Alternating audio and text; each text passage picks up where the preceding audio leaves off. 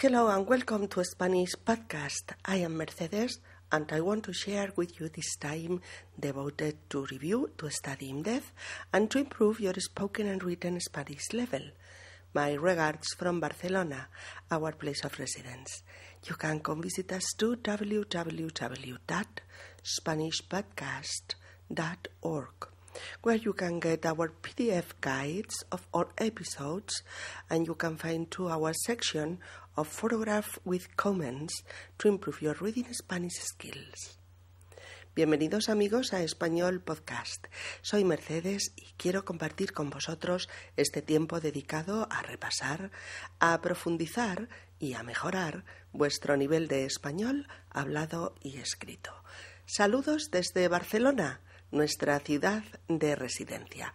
Puedes venir a visitar nuestra web en www.spanishpodcast.org donde encontrarás las transcripciones y las guías en PDF de todos nuestros episodios, así como la sección de fotografías comentadas para mejorar tu competencia lectora en español.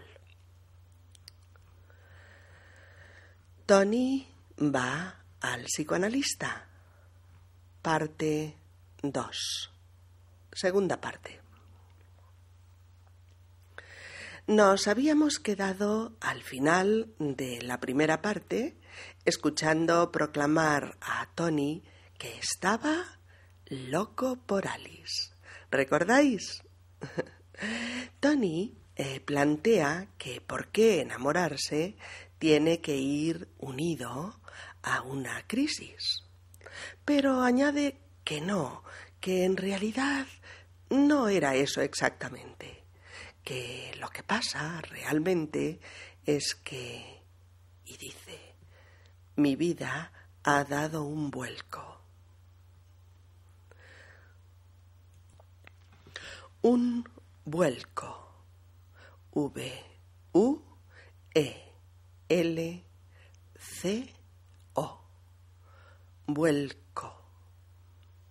Pues un vuelco es lo que da, por ejemplo, un coche cuando pierde el control a mucha velocidad. El coche vuelca, que quiere decir que se pone del revés, boca abajo. También cuando tenemos, por ejemplo, un gran susto o una gran sorpresa. Decimos que el corazón nos ha dado un vuelco. Referido a la vida, como en el caso de Tony, significa pues que ha habido grandes y radicales cambios, muchos cambios e importantes. Ante la pregunta del psicoanalista sobre qué tipo de vuelco ha dado su vida, Tony explica que ya no tiene la, la tranquilidad con la que venía viviendo los últimos años, saliendo con amigos, o yendo a comer con mami, viajando, o, como él lo expresa, teniendo un rollito de vez en cuando. en este caso, un rollito, R-O-L-L-I-T-O, o también podemos decir R-O-L-I-T-O. Un rollito, en este contexto, es una relación eh, eh, ocasional, ¿verdad? Probablemente breve en el tiempo y también probablemente pues más de carácter sexual que amoroso. Y y sin demasiadas pretensiones de continuidad o de futuro. Él mismo dice una vida sin complicaciones, sin preocupaciones. Una vida sin problemas quiere decir sin compromisos serios. Fácil. Al explicarle al psicoanalista cómo conoció a Alice, acaba diciéndole fue empezar a hablar y colgarme de ella. Fijaos en esta estructura. Fue empezar a hablar y colgarme de ella. Vamos a ver, un par de cositas sobre esto. Cuando empezamos una frase con fue más un infinitivo y otro infinitivo. ¿Recordáis? Fue empezar, fue más un infinitivo y colgarme y colgar más otro infinitivo. ¿eh? Fue más un infinitivo y más otro infinitivo equivale a en el momento en que tal cosa, lo que sea, también tal otra. En esta frase, Tony podría decir, eh, significando lo mismo, en el mismo momento en que empezamos a hablar, me quedé colgado de ella. ¿Veis? En el mismo momento en que empezamos a hablar, me quedé colgado de ella. Pero sin embargo es más enfático decir fue empezar a hablar y quedarme colgado de ella. Fue más empezar y más quedarme. O, como es un poquito complicado probablemente para vosotros si no lo habéis, si no lo habéis escuchado previamente, os doy un par de ejemplos muy sencillos. Mirad, por ejemplo, fue ver al otro coche y saber que habría un accidente. Fue ver al otro coche y saber que habría un accidente. O bien, fue olvidarme de la hipoteca y empezar a vivir feliz. Fue olvidarme de la hipoteca y empezar a vivir feliz. ¿Veis? O finalmente, fue casarnos y empezar a ir todo mal. Fue casarnos y empezar a ir todo mal. En definitiva, tan pronto pasa una cosa, pasa otra simultáneamente al mismo tiempo. Fue pasar tal cosa y pasar tal otra. Bien, la otra cosita es el verbo colgarse. Colgarse. C-O-L-G-A-R-S-E.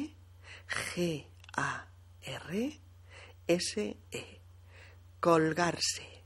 Bien, en un contexto así, en el que estamos hablando de relaciones o de parejas, eh, colgarse de alguien quiere decir enamorarse totalmente de alguien, padecer una total dependencia emocional respecto a la otra persona. El amor, sí, señor. Cuando el psicoanalista le pregunta colgarse, Tony se lo explica con otro verbo perteneciente también a la jerga de la gente más joven. Primero dice, fue empezar a hablar con fue perdón, fue empezar a hablar y colgarme de ella, pero lo concreta diciendo, sí, quedarme flipado con ella, quedarme flipado con ella. Fijaos, en relación a cosas, eh, a cosas materiales, colgar es eh, algo tan sencillo como poner una cosa eh, elevada pues a una distancia del suelo. Por ejemplo, colgar tu vestido en la percha, en el armario, ¿no? O yo qué sé, pues colgar, el ejemplo probablemente que más conoceréis, colgar un cuadro en la pared etcétera. ¿eh? Pero sin embargo, fijaos que cuando ya pasamos a las personas, la cosa cambia. Colgar a una persona ya es cosa grave. Es darle muerte colgándola por el cuello. Entonces, refiriéndonos a estados físicos o psíquicos de las personas, originalmente colgarse, colgarse o estar colgado, fijaos, ¿eh? estar colgado o también flipar, flipar, son verbos normalmente eh, atribuidos pues a estados eh, ¿cómo podríamos decir? Mm, bien, lo que se dice usualmente en estos casos con esta frase. Eh, son verbos atribuidos normalmente a estados alterados de conciencia. Eh, por ejemplo, a causa de medicinas, a causa de sustancias tóxicas o, en fin, a causa de, drogas directamente. eh, y se usa.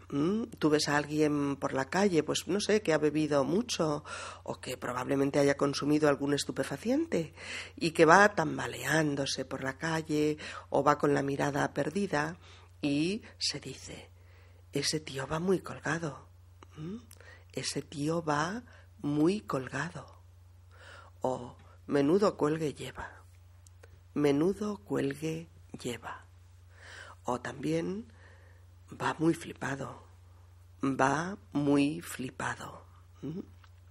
Actualmente ambos verbos han pasado a usarse de forma mucho más coloquial, por supuesto, y su uso se ha extendido a muchísimos otros estados físicos o psíquicos de la gente y han incluido además características positivas en ellos, ¿sí?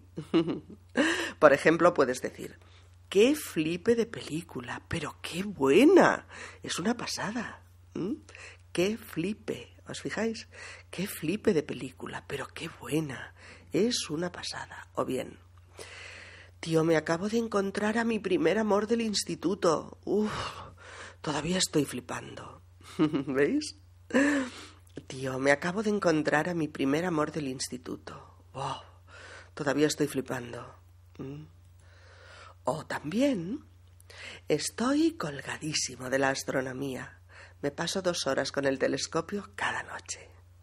Estoy colgadísimo de la astronomía. Me paso dos horas con el telescopio cada noche. O bien, flipo con la música de Van Morrison. ¿Veis? Flipo con la música de Van Morrison. Bueno, una precaución. A ver, vamos a tener cuidado con no caer en una confusión. Mirad, no confundáis estar colgado de, ¿eh? estar colgado de, tal y como lo acabamos de comentar, con ser un colgado. Cuidado, ¿eh?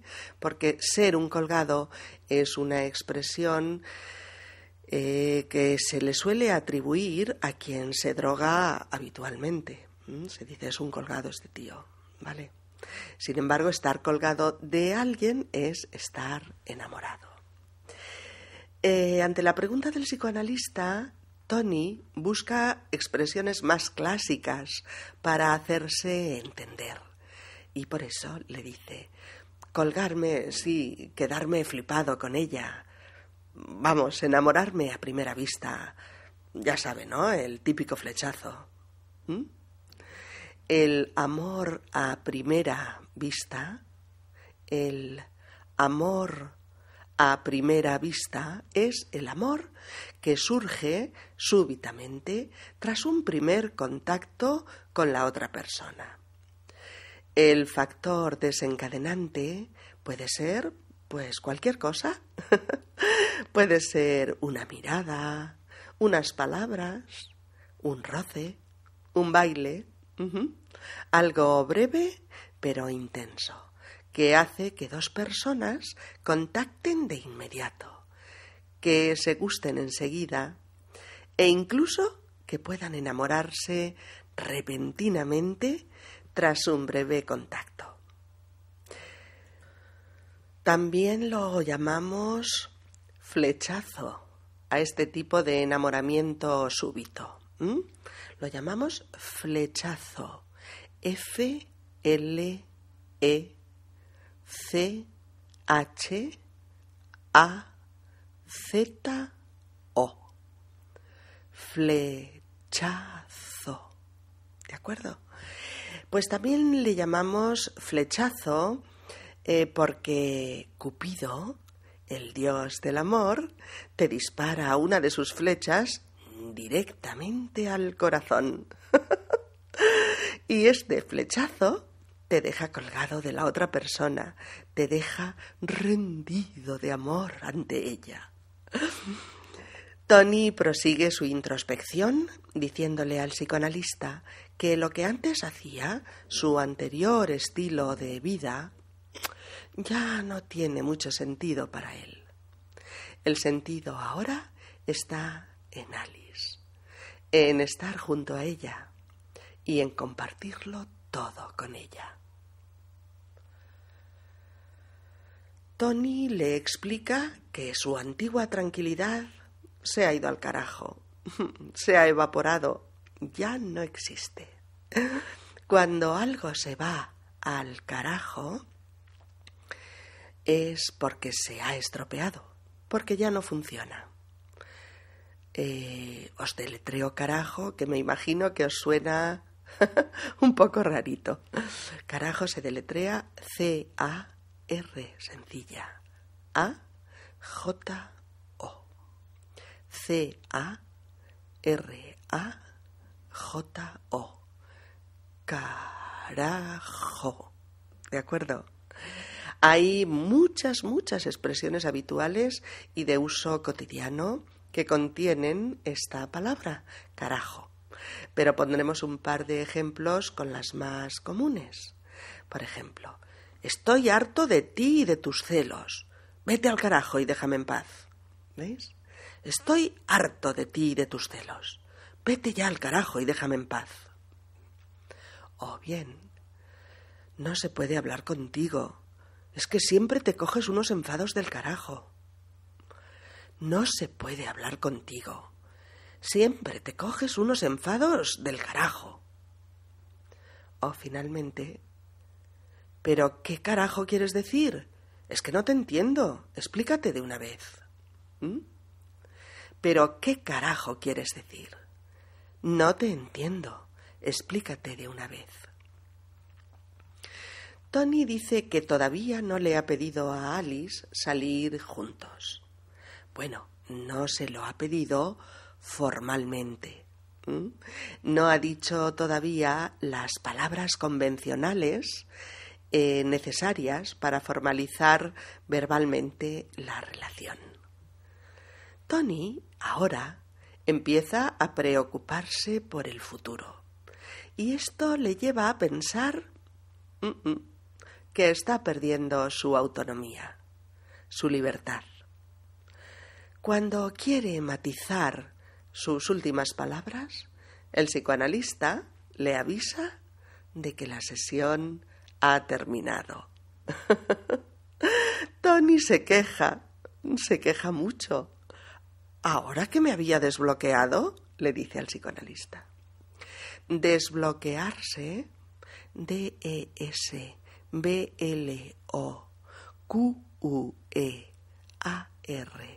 S-E, desbloquearse. Desbloquearse es no estar ya bloqueado, es tener de nuevo fluidez verbal para expresar lo que se quiere mm, decir, para decir las cosas con facilidad.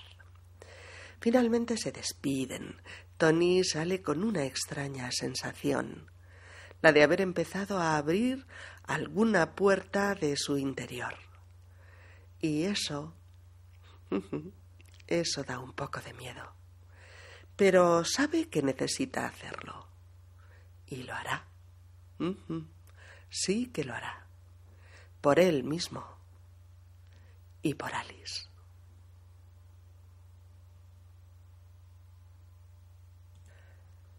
Y ahora, amigos, vamos a sentarnos en el sofá de la consulta del psicoanalista, donde Tony está tumbado en el diván y está empezando a analizar su situación.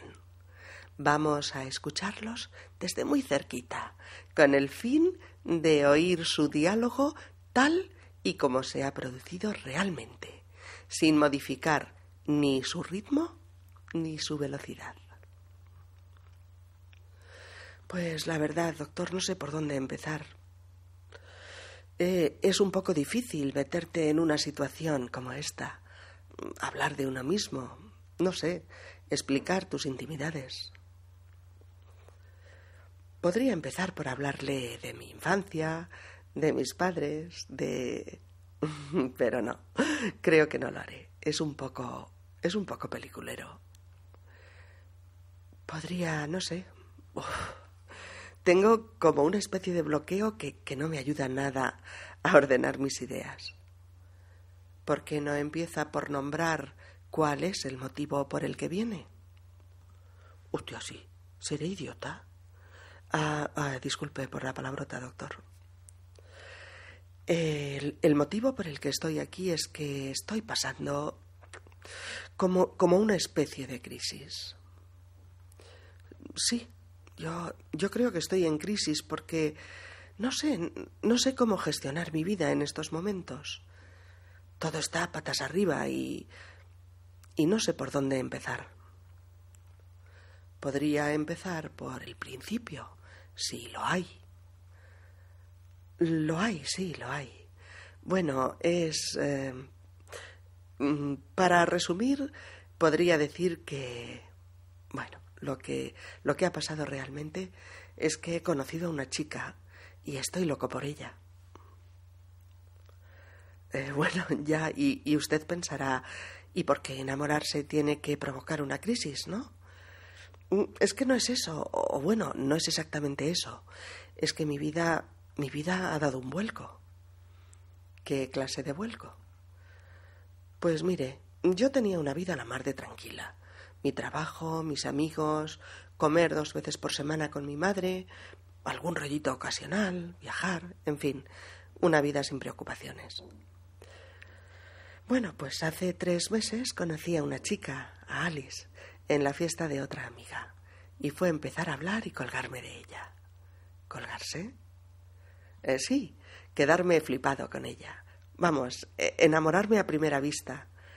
En fin, el típico flechazo, ya me entiende. Continúe. Eh, bueno, pues la cosa es que en estos momentos lo que antes hacía no tiene ya sentido para mí. Lo único que tiene sentido es Alice, estar con ella, compartirlo todo con ella. Mi antigua tranquilidad se ha ido al carajo. Estoy preocupado por mi futuro, o mejor, por nuestro futuro. Pero no sé qué hacer. No sé si pedirle que salgamos juntos o, o no pedírselo todavía, o qué, no lo sé. O, no sé si formalizar la relación, ¿me entiende?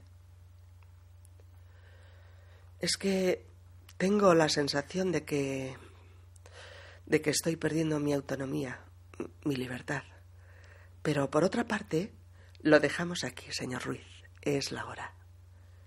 ¿Que, lo dejamos aquí? ¿Ahora que me había desbloqueado? Las sesiones tienen una duración de 30 minutos y la nuestra ha concluido. Le veo el próximo martes. Esto... Uf, claro, claro, por supuesto. De acuerdo. Gracias, doctor. Hasta el martes. Well, my friends, it's all for today. Thanks for your listening and for your companionship. I'll meet you in the next podcast with new issues, new vocabulary, and new expressions that help you to improve your Spanish language. You can see the transcriptions and guides of all episodes in our web www.spanishpodcast.org, where you can find to our section of photographs with comments to improve your reading Spanish skills. Our best regards. We'll see you soon. Bye. Bien amigos, es todo por hoy. Gracias por vuestra escucha y por vuestra compañía. Nos vemos en el próximo Español Podcast con nuevos temas, nuevo vocabulario y nuevas expresiones que os ayuden a mejorar vuestro español hablado y escrito. En www.spanishpodcast.org tenéis las transcripciones y las guías de todos los episodios. Todo gratuito y además encontraréis nuestra sección de fotografías comentadas para que podáis mejorar un poquito vuestra competencia lectora en español. Hasta muy pronto amigos. Saludos cariñosos. Adiós.